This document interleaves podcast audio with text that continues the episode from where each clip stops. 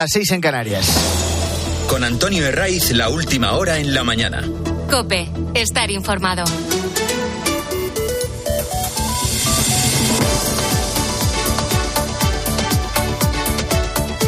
Muy buenos días, estás en la mañana del fin de semana de Cope. Bienvenido a este 21 de enero que llega con subida de temperaturas. La borrasca Juan dejó una nevada interesante en Soria, en Zaragoza, norte de Guadalajara, también en Salamanca y Teruel, pero se ha marchado rápido. Tan fugaz que hoy encontramos en muchos puntos de España máximas cercanas a los 20 grados. Y no solo por los 18 que hoy van a alcanzar en Sevilla, Huelva y Cádiz también por los 17 grados de máxima que se esperan alcanzar en Oviedo y en San Sebastián, o los 16 a los que van a llegar en Santander. Hoy miramos a Cádiz. En menos de tres semanas comienza lo más fuerte de su carnaval.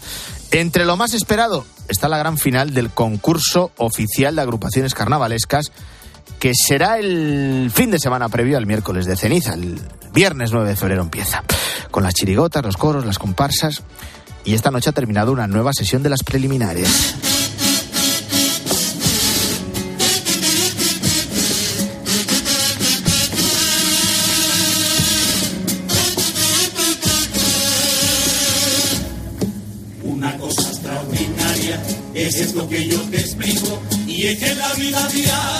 Siempre habrá presente un pico.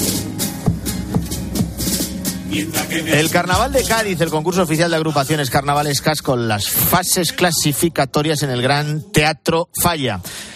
Y que tiemblen las comparsas con opciones de ganar, las chirigotas, los coros, los tríos, los cuartetos, los quintetos, porque les ha salido un durísimo competidor. No es la primera vez que se postula, pero esta vez ha, llevado, ha llegado más lejos sus chanzas para tratar de conseguir el triunfo. No es una cualquiera es la vicepresidenta de gobierno, que no es gaditana, sino sevillana de Triana, que tampoco es un impedimento alguno para ganar el concurso. De momento, María Jesús Montero no ha llevado sus gracias al Teatro Falla, está a tiempo, porque quedan sesiones preliminares por delante, y para ir ensayando, ha desplegado su arte este fin de semana en Galicia con un público fiel, como son siempre los dirigentes socialistas que acuden a aplaudir lo que sea a convenciones, a congresos y a conclaves de todo tipo. Y Montero ha lanzado su dardo, su dardo más carnavalero contra el portavoz del PP en el Congreso, contra Miguel Tellado. Porque el Partido Popular hace un rato escuchaba unas declaraciones de, de este hombre que habéis mandado para allá, para Madrid. Desde las gafas, bueno, los dos tienen gafas. Del que tiene menos pelo, este, del Tellado de Miguel Tellado, que debe de estar en una convención por aquí. Y ahí estaba toda la clase socialista aplaudiendo desde las butacas del Palacio de Congresos y Exposiciones de La Coruña. Cargos del PSOE llegados desde toda España a Galicia, riéndole las gracias a toda una vicepresidenta del gobierno. Faltaría más. Bueno, estos son los argumentos de la también número dos de los socialistas. El blanco, el objetivo es el de siempre. El Partido Popular o Vox. Pero puestos a seguir en el mismo nivel, siempre puede empezar mirándose a ella misma. Y si no tiene casos por ahí en los que puede seguir cargando la suerte con el tema capilar en otros dirigentes políticos. ¿Por qué no se fija en la cabellera de Puigdemont? Ah, no. Con el delincuente fugado no. Es mejor no hacer chanzas, no se vaya a enfadar más de la cuenta y nos saque de Moncloa. Pues este es el nivel de toda una vicepresidenta del gobierno de España, número dos del PSOE, que recurre a este tipo de gracietas que solo sirven para entretener a los suyos. Y también, esto ya no lo consigue, para tratar de ocultar lo de la amnistía y la gestión de la que es la pieza codiciada de los separatistas, el referéndum de autodeterminación. Cuca Gamarra es la secretaria general del PP. Saludar también a toda la dirección nacional que está hoy aquí, especialmente a Miguel Tellado, que es hoy fruto de la ira del socialismo. Ya sabes, Miguel, ladran, luego cabalgamos. De aquí al 18 de febrero, la batalla política se va a centrar en Galicia. Pedro Sánchez va a cerrar hoy domingo la convención de su partido en La Coruña y Alberto Núñez fijó la interparlamentaria del PP en Orense. Galicia ha sido tradicionalmente una comunidad gobernada por el Partido Popular. La Junta solo ha estado en manos del PSOE en dos periodos fugaces, el último con Emilio Pérez Touriño como presidente. Y tras cuatro mayorías absolutas seguidas de Núñez Feijóo, en las filas socialistas saben que lo vuelven a tener muy complicado. Primero por la fuerza que la marca PP siempre tiene en Galicia, con un candidato como es Alfonso Rueda, que es verdad que se estrena como cabeza de lista, pero que lleva gobernando casi dos años. Segundo, porque el candidato socialista, José Ramón Gómez Besteiro, no deja de ser un desconocido para el conjunto de los gallegos. Tercero, por la gran dispersión de la izquierda gallega, con tres partidos todavía más a la izquierda del PSOE. Sumar, Podemos y los nacionalistas del BNG. Y hay una cuarta razón. El termómetro para avanzar lo que puede salir de las urnas el 18 de febrero en Galicia no son las elecciones generales del 23 de julio. Son las últimas autonómicas gallegas de 2020 en las que el BNG superó al PSOE. Por eso los socialistas agarran a una cuestión. Para que puedan tener opciones hasta el final, van a seguir planteando la precampaña y la campaña en clave nacional. Este hecho cree que les puede beneficiar. Que puede ser el, el error del PP, plantear las elecciones gallegas como si de un plebiscito contra Sánchez se tratara. En el terreno más local, los socialistas ven pocas opciones. En el otro escenario sí. En estas están, y por eso la izquierda gallega vuelva a la carga este domingo con el asunto de los peles. Quieren estirar el chicle más y más y más, del nunca más, como sea, politizando hasta el extremo el vertido de los microplásticos. Hoy convocan una manifestación en Santiago, eh, liderada por el BNG y por Sumar. Aquí otra vicepresidenta, que no le da por las gracietas, al menos no tan de seguido como a María Jesús Montero, pero que sí que se agarra al populismo. La vimos recogiendo peles en, en una playa, aunque solo fuera para la foto, y ahora Yolanda Díaz arenga a los suyos para que se manifiesten. Pídolle a ciudadanía del donoso país que eh, salga a defender o mar, salga a defender o ben común, salga a defender eh, o medio ambiente. Hay que defender el mar. Esto que se lo diga Yolanda Díaz a los pescaderos, a los pescadores, a los mariscadores, que tienen un cabreo monumental por la politización que están haciendo de la crisis de los pellets. ¿Por qué la vicepresidenta no se ha ido a Tarragona? Allí se recogieron 700.000 kilos de pellets en 2021 y 2 millones en 2022. Ahí no ha ido ningún miembro del gobierno. Yolanda Díaz nos ha puesto las zapatillas y no se ha trasladado a la Costa Dorada con una criba a recoger pellets. La respuesta es muy fácil. Allí no hay elecciones en menos de un mes como en Galicia. Y hoy se sigue analizando la que es una de las noticias, no solo del fin de semana, porque va a marcar durante los próximos años la dirección de una de las instituciones más importantes de España, sino la que más. Se sigue hablando del relevo en la jefatura de la Casa del Rey. No es un mero cambio, como puede ser el de un secretario de Estado o incluso el de un ministro. Va mucho más allá. Felipe VI cumple en este 2024 10 años como jefe del Estado tras la dedicación de su padre. A su lado, como su gran sombra, su gran consejero, al igual que ha hecho en los 20 años anteriores, ha estado Jaime Alfonsín. El jefe de la Casa del Rey ha conseguido frenar todas las amenazas que ha sufrido la corona, las internas y las externas. Y ahora ese papel le corresponde a Camilo Villarino, que en un contexto que tiene numerosos retos por delante. Uno de ellos ha comenzado ya en 2023 con la mayoría de edad de la princesa Leonor y la jura, su jura de la Constitución. El objetivo pasa por una incorporación progresiva de la princesa con mayor protagonismo dentro de la corona. También está pendiente el regreso del padre del rey a España, de don Juan Carlos, que permanece en Abu Dhabi desde 2020. Y además de la modernización de la monarquía española, que este es uno de los clásicos al que recurren los que se la quieren cargar, hay un contexto del que no son ajenos ni mucho menos en Zarzuela. La situación política en España que está marcada por la amnistía y por la tensión de los socios del gobierno que también tienen como diana principal el rey Felipe VI. De Camilo Villarino, el próximo jefe de la Casa del Rey, se ha destacado que ha trabajado para gobiernos tanto del PP como del PSOE.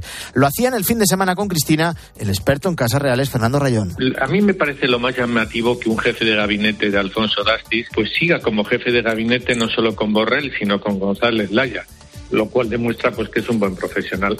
El anunciado relevo en la Casa del Rey se hará efectivo el próximo mes de febrero. Están pasando más noticias, te las cuento titulares con Luis Calabor. Escuchas la mañana.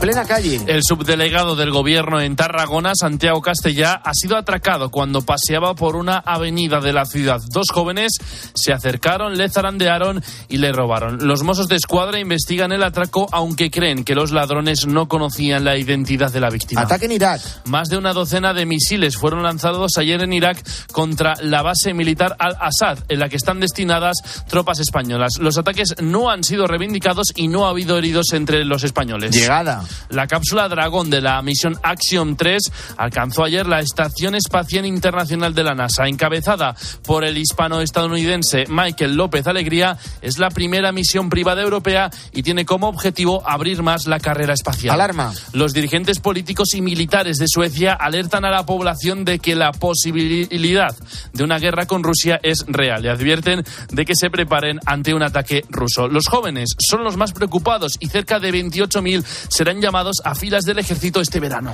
7 y 12, 6 y 12 en Canarias, sigue la mañana del fin de semana de COPE. Antonio de Ray. La mañana.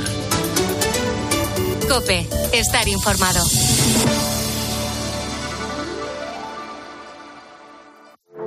Solo Carlos Herrera pone su mirada en aquello que tienes que conocer.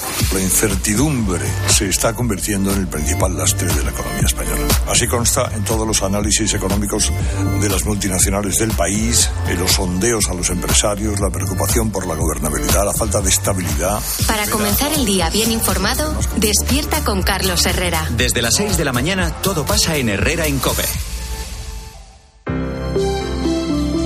Buenos días. En el sorteo del sueldazo del fin de semana celebrado ayer, el número premiado con 5.000 euros al mes durante 20 años y 300.000 euros al contado ha sido 9015 09015 serie 8008. Asimismo, otros cuatro números y series han obtenido cada uno de ellos un sueldazo de 2.000 euros al mes durante 10 años. Puedes consultarlos en juegos11.es. Hoy tienes una nueva oportunidad con el sueldazo del fin de semana. Disfruta del día. Y ya sabes, a todos los que jugáis a la 11, bien jugado. Antonio de Ray. La mañana. COPE. Estar informado.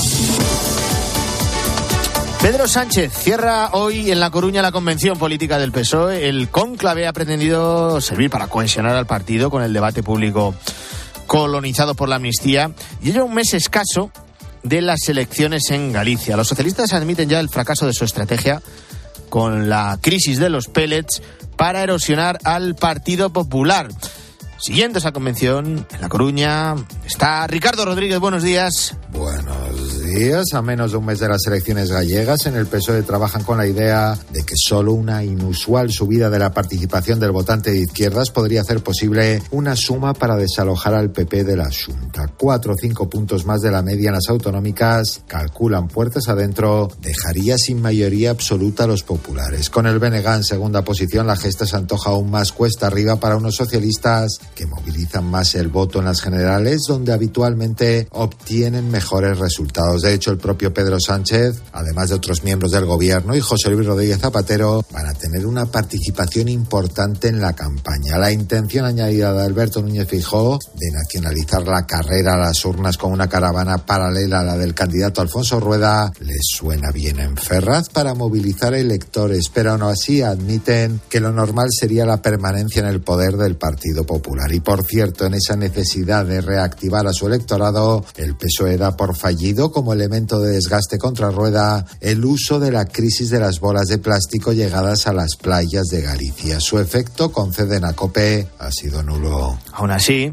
desde la izquierda más al PSOE van a tratar de estirar el chicle todo lo posible de la crisis de los peles y hoy domingo, impulsados por el BNG y por Sumar, convocada una concentración en Santiago de Compostela.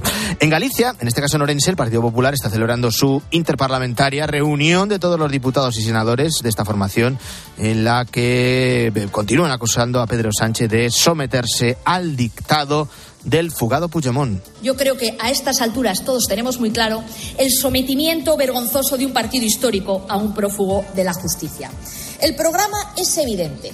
Le quieren llamar ahora cogobernanza. Pero cogobernanza lo que significa es única y exclusivamente que Puigdemont manda y Sánchez obedece. Es Cuca Gamarra, secretaria general del PP, que también ha cargado contra la vicepresidenta Teresa Rivera por señalar al juez de la Audiencia Nacional, Manuel García Castellón, por acusarle directamente de prevaricar y de lawfare. Gamarra pide el cese inmediato de la vicepresidenta Teresa Rivera. Desde este partido lo que pedimos es su cese inmediato, porque lo que no cabe es que aquello que hasta el propio socialismo denunciaba en relación a Podemos y a sus socios cuando hablaba de jueces fachas o fachas con toga, ahora sean ellos mismos los que han asumido este discurso del independentismo. ¿Qué es lo que ocurre cuando se trata del sanchismo? Que sin duda alguna Teresa Rivera será premiada por atacar a un juez y acusarle de prevaricación. Alberto Núñez Fijó va a clausurar esta cita del PP hoy en Orense.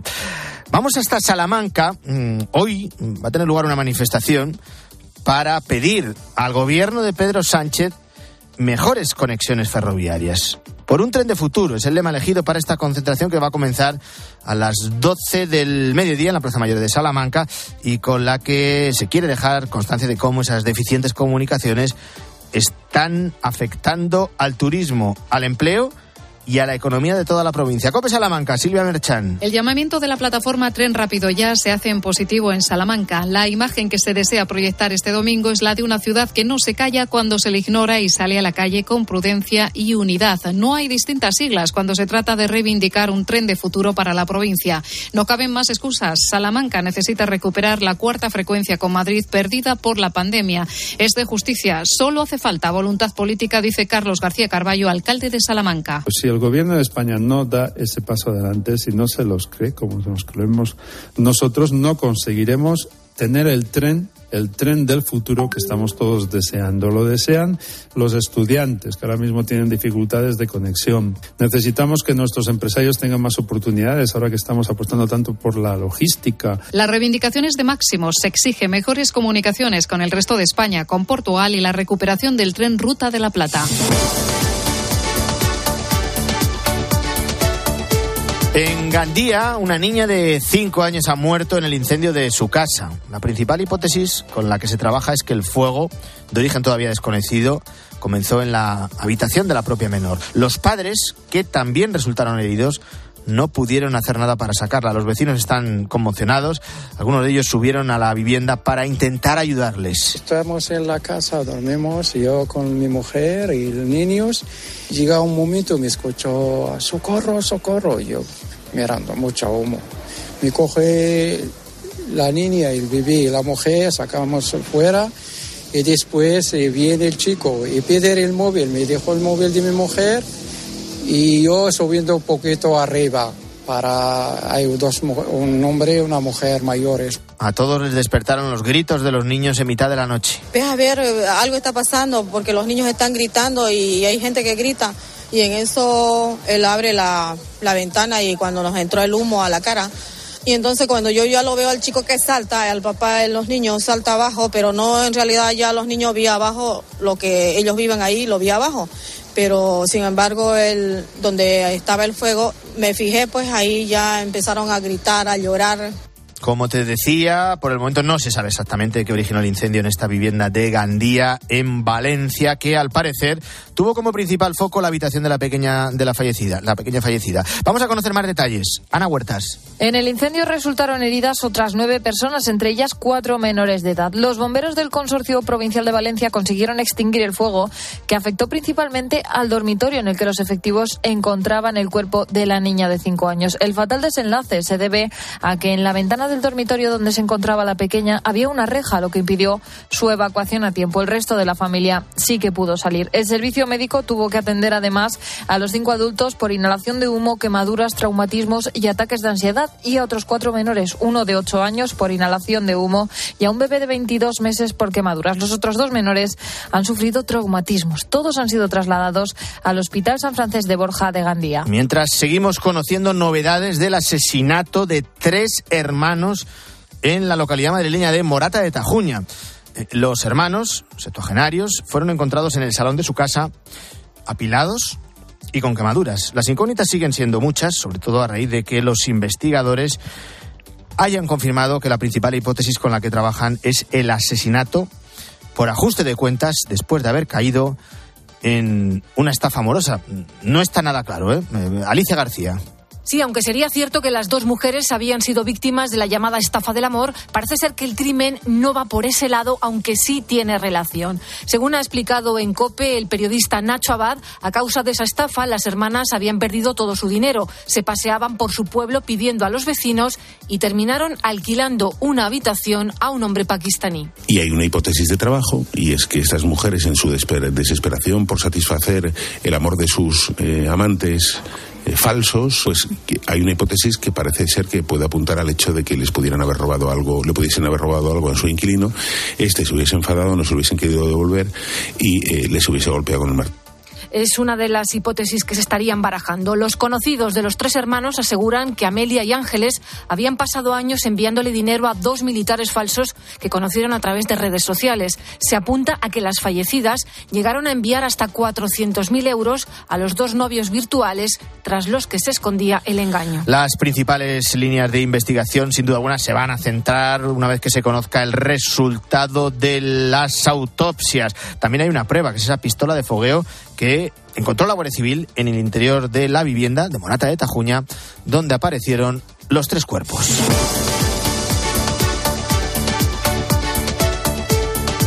Tras años de muchos cambios con la regulación del uso del patinete eléctrico, la Dirección General de Tráfico ha tomado cartas en el asunto. Si bien hasta ahora no estaba claro por dónde podían circular, dónde se deben aparcar o qué protecciones deben llevar, los que circulan con estos patinetes eléctricos. La normativa que se va a publicar mañana lunes da una respuesta a todas esas incógnitas. Todo esto para evitar confusiones eh, que han generado también una mala fama entre los peatones contra este medio de transporte.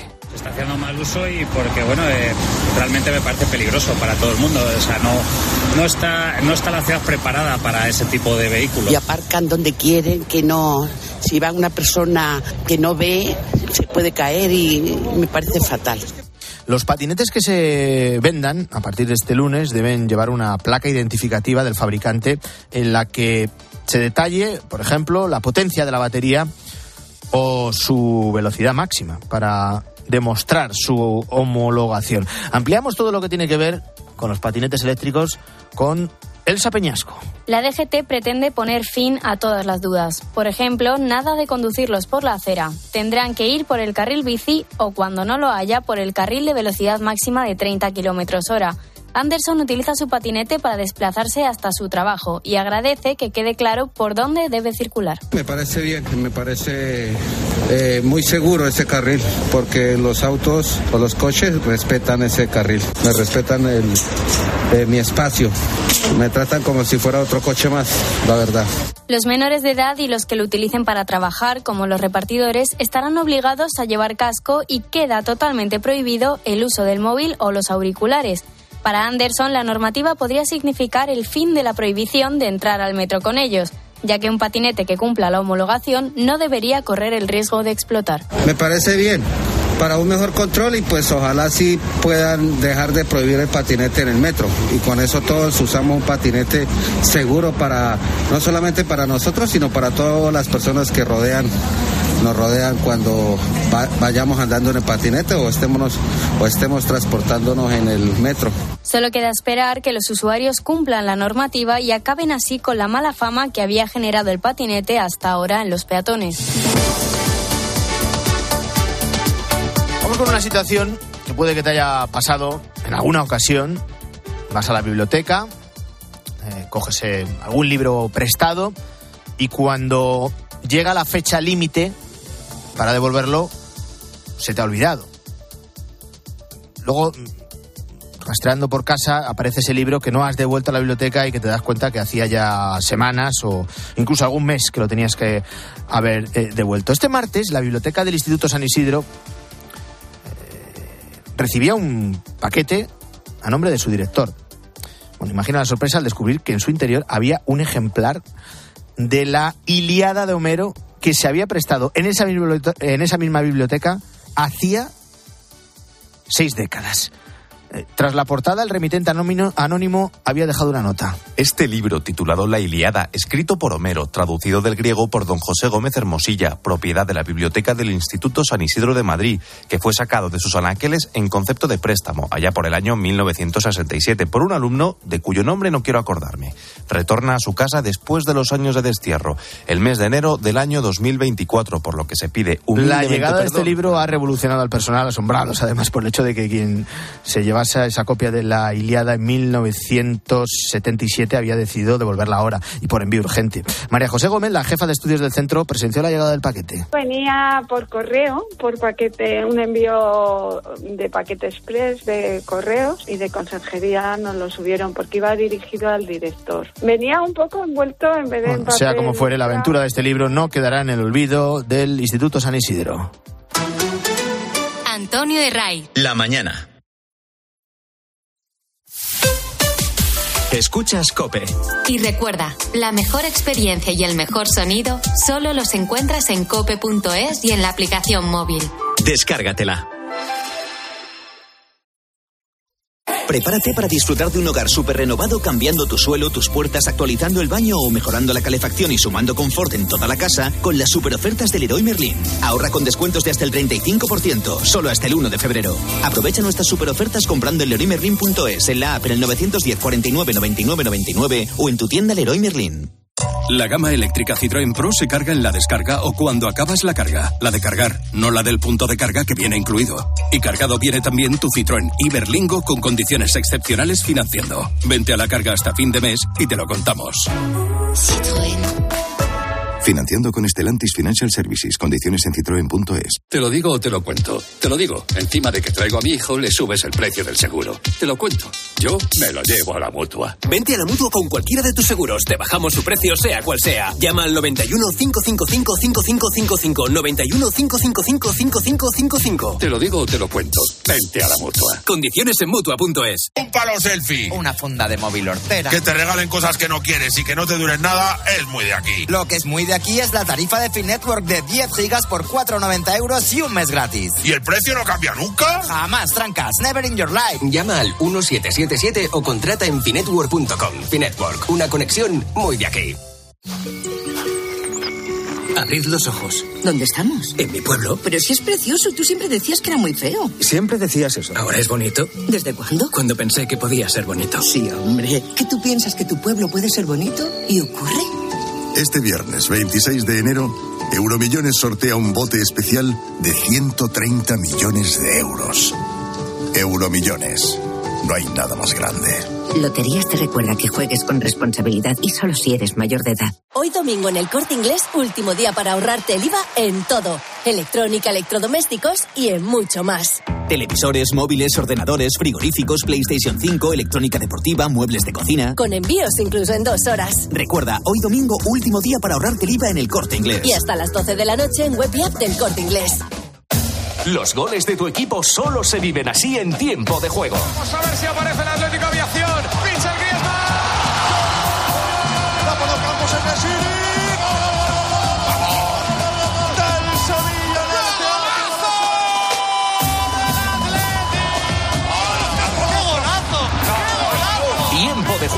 Paco González, Manolo Lama y el mejor equipo de la radio deportiva. El número uno del deporte.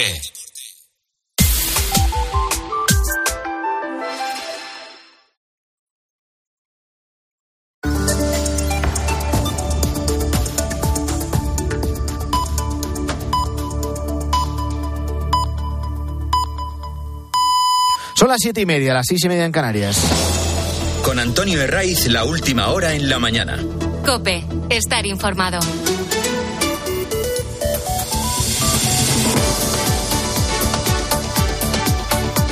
¿Qué tal? Muy buenos días, bienvenidos si te incorporas a esta hora, la mañana del fin de semana de COPE. Miramos a lo que tenemos por delante en esta semana que estamos a punto de estrenar y centramos la vista en Estados Unidos, donde ya sabes que el martes 5 de noviembre de 2024 de este año tienen elecciones eh, presidenciales en Estados Unidos. Pero desde ya, tanto el Partido Republicano como el Partido Demócrata andan embarcados en el proceso de primarias para elegir a sus candidatos, las próximas este mismo martes en New Hampshire.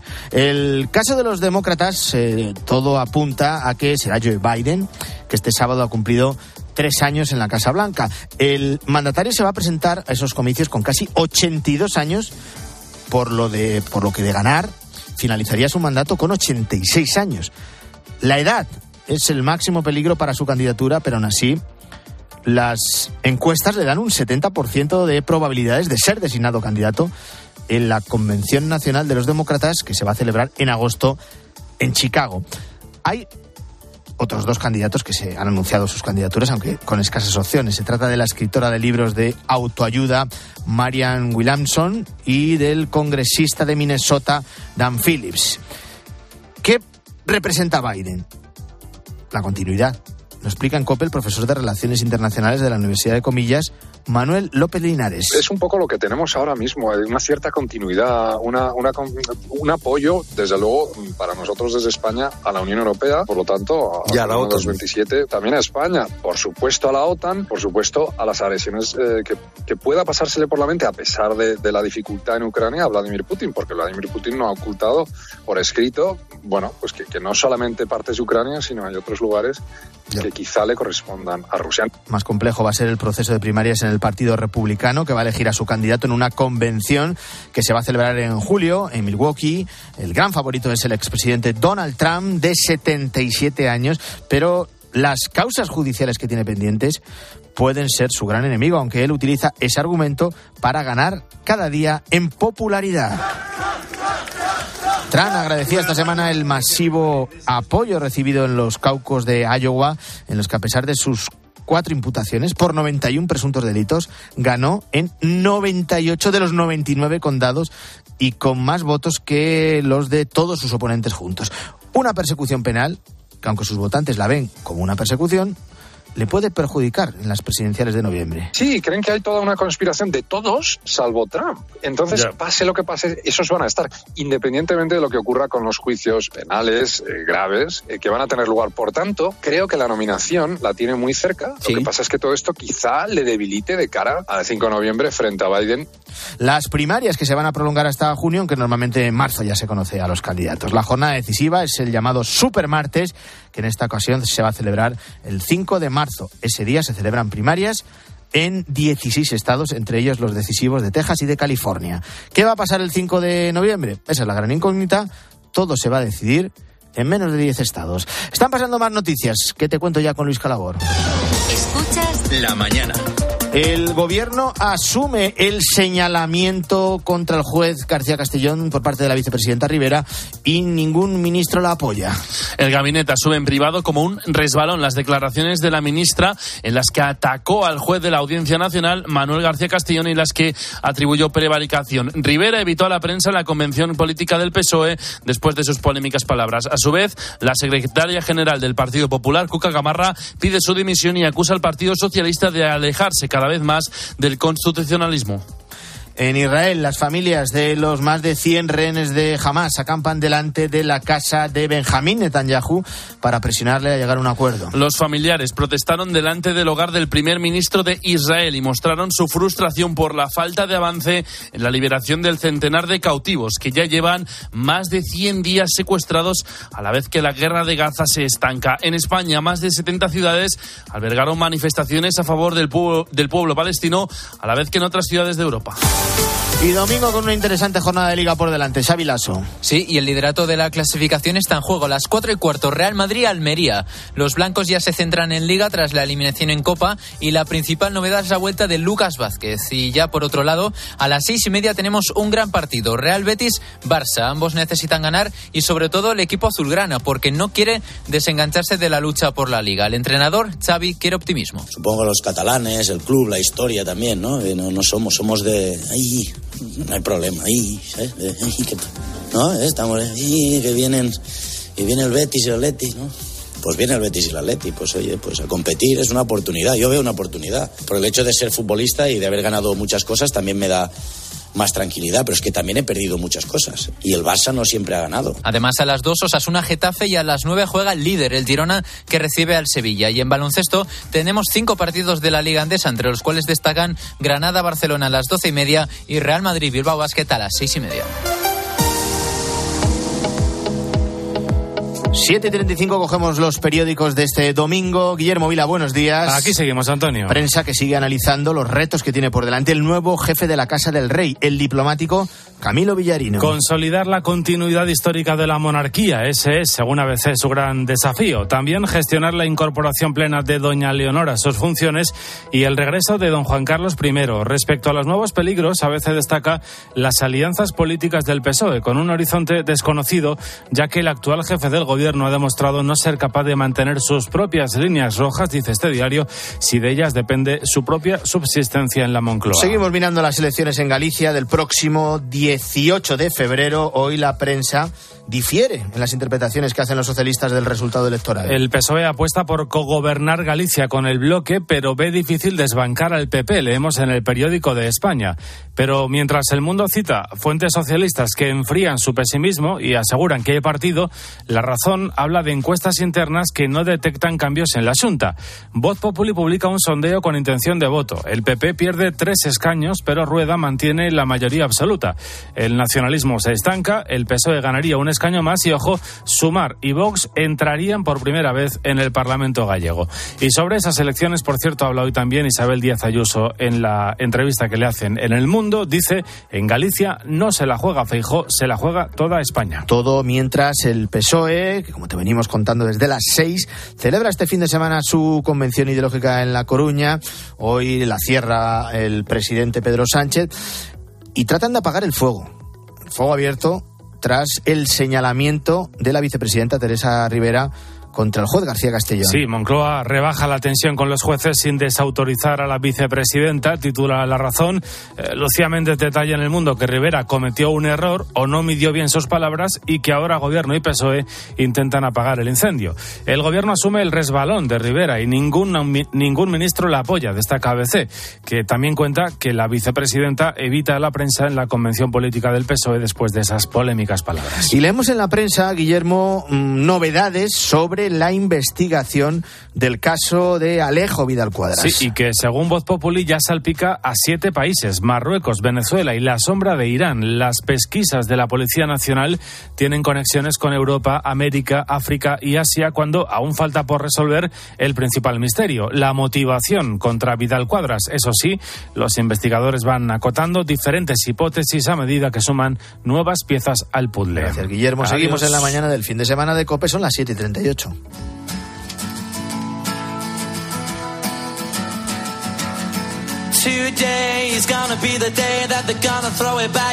Cerramos una semana que ha estado pasada por agua en buena parte de España, también con esa intensa nevada del viernes. Y de agua vamos a seguir hablando aquí en la mañana del fin de semana de COPE, en concreto de la gestión integral del agua en nuestro país. Porque en la misma semana en la que hemos visto ríos prácticamente desbordarse o al límite de hacerlo en algunos puntos de España como Mérida o Segovia,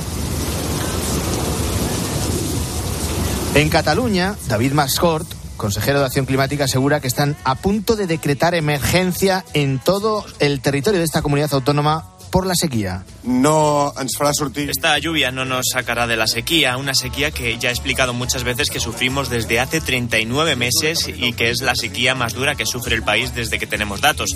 Una sequía que nos lleva a una situación complicada y que si no llueve mucho más en las próximas semanas deberemos decretar la emergencia. Molt més en les properes setmanes haurem de decretar l'emergència. Y en Andalucía, el presidente de la Junta, Juan Manuel Moreno, avisaba de los riesgos para su comunidad. Tendrían que caer 600 litros por metro cuadrado en los próximos meses para tranquilizar a todos. más desalación de agua, necesitamos más desaladoras en Andalucía, las necesitamos en el ámbito del litoral, especialmente en, el, en la Andalucía oriental, donde tenemos problemas severos de agua. Necesitamos también obras en presas, presas que se han quedado soletas o presas simplemente que son inexistentes y que nos permiten, cuando caen eh, el agua, retener eh, esa posibilidad de embalsamiento y tener garantizada el agua. ¿Hay una adecuada gestión del agua en España? ¿Cómo se podría mejorar? De eso vamos a hablar aquí. En la mañana del fin de semana de COPE vamos a irnos hasta los lugares más afectados, pero antes... Álvaro Saiz, ¿qué tal? Buenos días. ¿Qué tal, Antonio? Hay que remarcar la importancia de este bien. Y para eso hay que ponerse en el lugar de aquellos cuyo futuro depende de que llueva. Te hablo, por ejemplo, de los agricultores como Francisco. Él es de Cuevas de San Marcos, un pueblecito de Málaga, y trabaja con la oliva tradicional. Poco, poco. Hace mucha mucha falta, pero poco llueve. Aquí lo que vivimos es del olivar tradicional de secano, por desgracia, y bueno, aquí la sequía ahora mismo está ya llevando tres años que tiene, venimos de trasera, pues el olivar de secano necesita 500, 600 litros de agua, las medias que están cayendo aquí en esta zona, pues son de unos 300 litros, y bueno, las altas temperaturas también con, cuando llegue la hora de la floración, pues también nos están afectando. Y en su zona arrastran casi cinco años de déficit hídrico. Las lluvias de estos días no están ayudando porque caen de manera muy irregular y con poca frecuencia. Bueno, las cosechas aquí aquí tenemos el problema que, el aceite tiene, hay muy poca producción, está tomando unos, unos valores muy altos y aquí es, yo creo que, bueno, creo no, y que lo creemos desde la UPA, que aquí tiene que haber una regulación porque a mucha cosecha eh, vale muy poco el aceite. Hay poca cosecha, pues vale mucho. Y entonces el agricultor, y aquí lo que hay que diferenciar también muchas veces lo que es el olivar tradicional contra otra clase de olivares.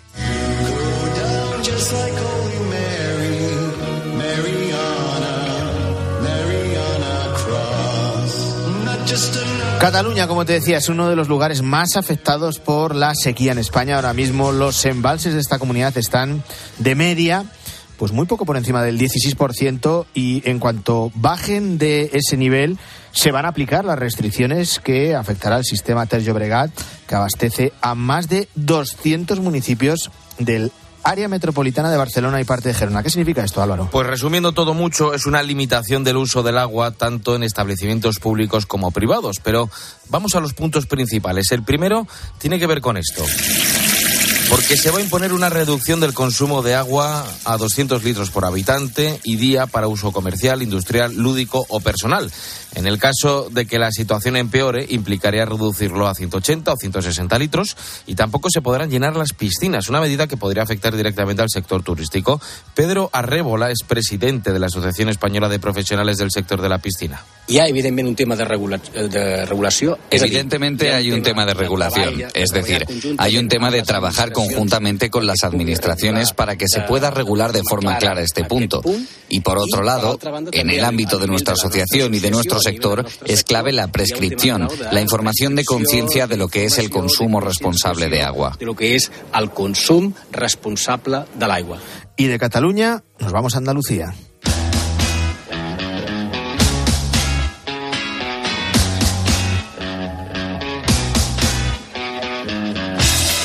Cierto que estos días de lluvias están dando un cierto respiro al campo andaluz, pero tiene que caer mucha agua todavía para solucionar el problema que vive esta y que sufre esta comunidad autónoma. Y escuchábamos antes a Juanma Moreno, presidente de la Junta de Andalucía, alertando de la situación actual y de todo lo que necesitan para afrontar este periodo de sequía.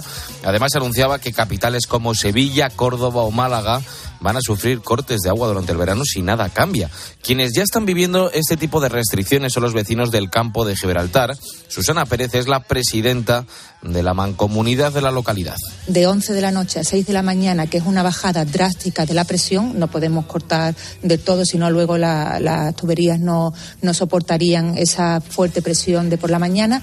Y luego de 6 de la mañana a 11 de la noche habrá una bajada menor pero también se bajará la presión, que no lo notaremos mucho porque ya hace meses que desde la empresa Argisa se está eh, procediendo a estas bajadas de presión de forma paulatina para conseguir que se ahorre agua. Medio centenar de municipios ya sufren restricciones, el campo está seco, los embalses andaluces están bajo mínimos, por ejemplo, el de Bornos, en Cádiz, se encuentra tan solo al 10% de su capacidad. Muy crítica es también la situación en Almería. Allí José Antonio es el presidente de la Mesa del Agua en esa zona las otras más de 30.000 hectáreas que estamos regando al aire libre, sí que tenemos grandes problemas, ya que la presa de Negratín, Almería, este trasvase lleva más de dos años que no está aportando agua. Y la desaladora de Villaricos lleva más de 11 años inutilizada. Con esta situación, la falta de agua está poniendo el foco del debate en el modelo de gestión de los recursos hídricos. Son muchas las voces que consideran que no se está haciendo de la manera adecuada. Y entre esas voces está la de José Luis Hervás, experto en gestión del agua que ha sido directivo de empresas como Aguas de Barcelona. O nos tomamos en serio que la gestión es control que la gestión hay que llevarla con una limpieza extraordinaria y, o si no, no podemos gestionar. Para José Luis Hervás actualmente no hay direcciones claras sobre gestión del agua en situaciones como la actual. Según él, estamos ante un escenario de insolidaridad total entre territorios. Si tuviéramos un sistema, no es que tuviéramos otro sistema, es que si tuviéramos realmente un sistema de gestión de agua en España y de eso mismo, Antonio, alertan quienes más sufren las consecuencias de las restricciones. Juan Valero de Palma es el presidente de la Federación Nacional de Comunidades Regantes de España, que critica las políticas actuales del Gobierno en cuanto a la gestión de esos recursos hídricos. Dicen que desprotege a los más perjudicados. En la gestión del agua en España, lo que es importante es equilibrar estos dos grandes objetivos. Satisfacer las demandas y hacerlo de una manera sostenible y respetuosa con el medio ambiente. Hay una política excesivamente medioambientalista y excesivamente eh, donde los temas medioambientales se han puesto eh, como una prioridad eh, muchas veces absoluta. Y atento a esto que nos apuntan los expertos como José Luis Hervás, una buena gestión haría que, pese a vivir épocas secas como las de ahora, nunca faltara el agua. Tal cantidad de agua como tenemos en España es imposible que se diga que falta agua. La desalación ha venido para quedarse. Es un sistema que está funcionando perfectamente bien. Podemos contar con toda el agua que nos haga falta. Tendríamos un sistema nacional de agua, se tendría que preocupar de que hubiera una producción suficiente, un transporte a donde haga falta y una distribución de agua que permita a todos los españoles disponer del agua sin tener cerca ningún gran lugar donde llueva mucho ni tampoco tener cerca el mar. Pero claro, esas alternativas dejan de ser viables, igual que la de las extracciones eh, de agua de determinados acuíferos, porque el debate sobre el agua ha abandonado el plano científico para ser solo un arma electoral. Se habla mucho de la sequía e inmediatamente toda la sociedad piensa, hay sequía porque no llueve, pero no solo porque no llueve. El 16% del agua en España se ha destinado a caudales ecológicos y por lo tanto las demandas de agua han perdido un 16% de, de disponibilidad de agua como consecuencia de los caudales ecológicos. Por lo tanto, en el agua hace falta más ciencia, más datos técnicos, más racionalidad y menos política, menos sentimientos, menos localismos, etcétera, etcétera. Hay una España húmeda hay una España seca y lo que hay también es una mala gestión. Y eso lo evidencian situaciones como la de Cataluña, donde ya se aplican restricciones, o la de Andalucía, que ya avisa de que lo van a hacer. Sin embargo, muchos expertos, los hemos escuchado, advierten de que esta situación es responsabilidad no solo de la falta de lluvias, sino precisamente de eso, de una mala gestión del agua.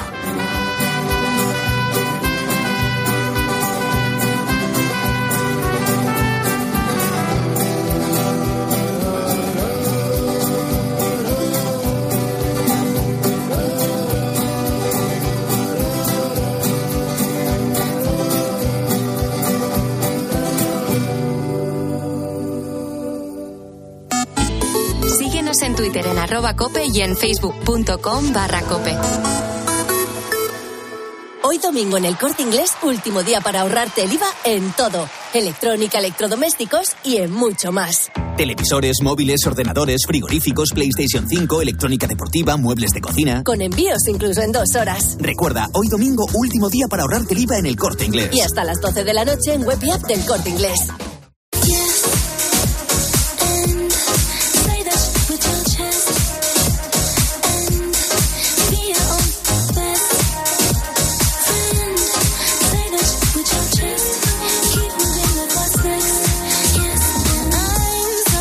Atentos esta situación. Puede que la estés viviendo tú directamente o que tengas a alguien en casa que la sufra. Afecta directamente a los jóvenes. A pesar de tener un trabajo estable, con un contrato indefinido y lo que considero para cómo están las cosas actualmente un muy buen sueldo, está la situación imposible. Espero en un futuro pues que baje el precio de los alquileres o seguir ahorrando y en algún momento poder pagarme una hipoteca. Hablamos en la mañana del fin de semana de COPE de la emancipación de los jóvenes que se ha convertido en algo así como un artículo de lujo. La persona a la que acabamos de escuchar se llama David, sigue viviendo en casa con su familia porque en la actualidad no puede permitirse nada más. Fíjate, según los últimos datos del Consejo de la Juventud, a mediados de 2023, poco más del 16% de los menores de 30 años estaban emancipados. Es cierto que esto supone una ligera subida en comparación al año 2022, pero Ana Huertas, ¿qué tal? Muy buenos días. Hola Antonio, buenos días. Seguimos muy lejos de la media de emancipación de la Unión Europea que duplica el número de jóvenes emancipados en España y roza el 32%. Sí, como dices, mejoran los datos con respecto a la época de pandemia, cuando el dato de emancipación se quedó estancado en un 15,9%, pero las cifras de las que hablamos ahora, ese 16,3%, no es que sean muy buenas tampoco. Los jóvenes tienen problemas para independizarse y se debe a varios factores de los que vamos a hablar a continuación, pero como titular tienen que ver con lo alta que está la vivienda, los sueldos que manejan los jóvenes y también con el cambio cultural. Venga, vamos a empezar por el problema número uno, por el precio de la vivienda. El informe que ha elaborado el Consejo de la Juventud detalla que la forma más habitual de emancipación entre los jóvenes en España es el alquiler. Sin embargo, también apuntan que la subida de precios ha hecho cada vez más difícil poder acceder a un alquiler que suponga como mucho el 30% del salario mediano de una persona joven. Y así hay gente que se ve obligada a vivir en lugares, Antonio, insalubres como Víctor, porque el dinero dice que no les da para más. Nada más entrar ya mmm, vemos que se nota un poco el frío, ¿no? Y lo que me enseñas al llegar a este piso, pues la zona común que es el salón está llena de eh, goteras, desperfectos en la pared, incluso grandes grietas. Llegamos aquí y a las dos semanas ya vimos que empezó a gotear dentro de nuestro eh, piso por tres puntos distintos, vimos los dos primeros ratones, evitamos el salón completamente. Nuestros compañeros de Cope Santiago estuvieron allí. Víctor comparte, comparte piso con otros dos estudiantes eh, allí en Santiago de Compostela y evidentemente su situación tampoco es la normal, ¿no? Y que, bueno, en su caso pagan un precio bastante económico de 160 euros por habitación, pero es que, como contaban, no se puede permitir otra cosa que no sea eso. Sin duda, una situación denunciable. Lo hacíamos hace un ratito, en la mañana del fin de semana de Copa, al filo de las 7. Lo volvemos a hacer. Eh, por muy poco que paguen, no se merecen esa situación estos jóvenes. Bueno, José García Montalvos, experto en economía aplicada y vivienda, y en la linterna con Ángel Expósito, justamente hablaba sobre si el control a los precios del alquiler influye en esta situación. ¿Las medidas para controlar los precios de los alquileres funcionan o habría que ir hacia vivienda social o vivienda directamente para ese sector? Vamos a ver, el, el problema es tan grave que hay que ir por todos los canales posibles que funcionen, ¿eh? porque el, el, el alquiler, de, el control, los controles y las limitaciones de precio de alquiler lo que hace es lo contrario, al reducir la oferta todavía limita más la capacidad que tiene un joven de encontrar una vivienda con un precio asequible.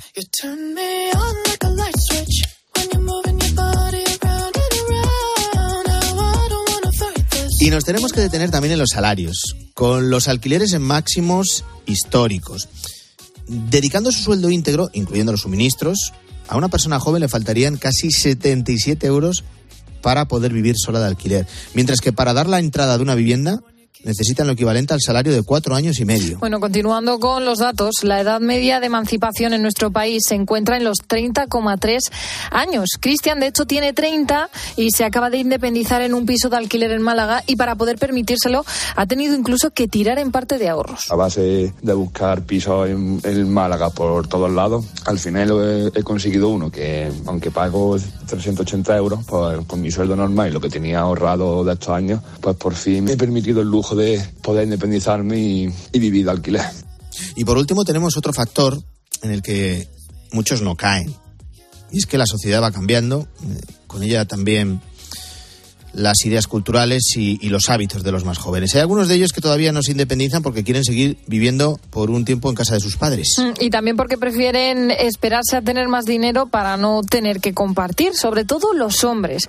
Este informe eh, arroja que las mujeres se emancipan más que los hombres, hay un 6% de diferencia, y se explica precisamente porque ellas optan mucho más por compartir piso con otras personas. En cambio, la cifra de hombres que se emancipan en solitario dobla al de las mujeres. María Jesús Lago, profesora de Geografía Humana de la Universidad CEU San Pablo, ha asegurado que el problema de la emancipación es una cuestión de mentalidad. En las prioridades vitales de un joven ahora mismo no está por delante eh, el formar una familia o en tener un hijo, no lo está. Están otras de carácter más materialista. Hemos cambiado completamente en las concepciones de lo importante en la vida. Uno prefiere tener un mejor coche, tener un mejor piso, hacer un mejor viaje, disfrutar o X, antes de decir formo una familia tengo mi primer hijo, etcétera. Y eso es muy difícil de cambiar. Las mentalidades son muy complicadas de cambiar. Claro, este cambio de comportamiento pues retrasa la edad de tener hijos y provoca la caída que estamos experimentando precisamente en la natalidad, porque empiezan a estar independizados, pues como te decíamos, a partir de los 30 años y la edad media de tener hijos en España ya supera los 33. Así el periodo biológico se acorta tanto que se tienen tan solo uno o ningún bebé.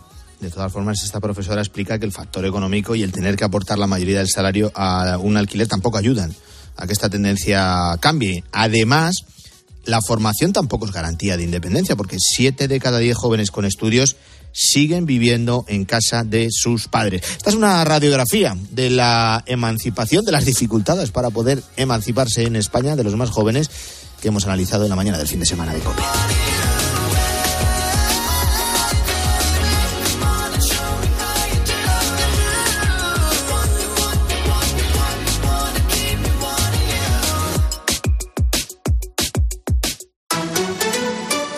Antonio de Ray. La mañana. Escuchas Cope. Y recuerda, la mejor experiencia y el mejor sonido solo los encuentras en cope.es y en la aplicación móvil. Descárgatela. ¿Perdona? ¿Que ahora Movistar Prosegur Alarmas incluye una garantía antiocupación? Uf, ya verás cuando se entere mi perro. Ningún guardián puede competir con Movistar Prosegur Alarmas, la primera y única alarma con garantía antiocupación, que no solo disuade y protege, ahora también se compromete contra las ocupaciones. Contrátala en el 900-222-250 o en movistarproseguralarmas.es. Dosificación perfecta, mientras cuido del planeta. Tú solo compras muy sencillo y el dinero a tu bolsillo. Ahorra programando tu lavadora con autodosificación con el asistente de energía y con el reembolso de hasta 150 euros. Bosch. La avería del coche, la universidad de Ana. No sé cómo voy a llegar a fin de mes. Tranquilo. Si alquilas tu piso con alquiler seguro, puedes solicitar el adelanto de hasta tres años de renta para hacer frente a imprevistos económicos o nuevos proyectos. Infórmate en alquilerseguro.es o en el 910-775-775. Alquiler Seguro, la revolución del alquiler. Como entrenador busco compromiso, equipo y un jugador genial. Y en las rebajas unas zapatillas top. Cuando buscas no siempre encuentras, pero en las rebajas del corte inglés siempre encuentras lo que buscas. Con descuentos en moda, deportes, hogar, accesorios, lencería, zapatería. Del 7 de enero al 29 de febrero, las rebajas del corte inglés. En tienda. Si para ti una burra no es un animal de carga, entonces te interesa el seguro de moto de línea directa, con el que además de ahorrarte una pasta, tendrás cobertura de equipación técnica para casco, guantes y cazadora. Cámbiate y te bajamos el precio de tu seguro de moto sí o sí. Ven directo a lineadirecta.com o llama al 917-700-700. El valor de ser directo. Consulta condiciones. Eso que tú me das es mucho más de. Por todo lo que nos das, te mereces todo. Y más. Gama más de Volkswagen. Ahora con más equipamiento. Pintura metalizada, cámara trasera, sistema Bits Audio, sistema de arranque sin llave y más. Todo de serie. Descubre más en Volkswagen.es. Volkswagen. En tiempos de incertidumbre es necesario un referente que cuente las cosas tal y como son. Con los datos del paro, el empleo y el, el, turismo, buenos datos para el turismo, está batiendo récord. Y hay una diferencia entre el paro registrado y el paro efectivo que supone una auténtica brecha que se ha creado gracias a los famosos fijos discontinuos. Escucha a Carlos Herrera, de lunes a viernes, desde las 6 de la mañana en Herrera Incope.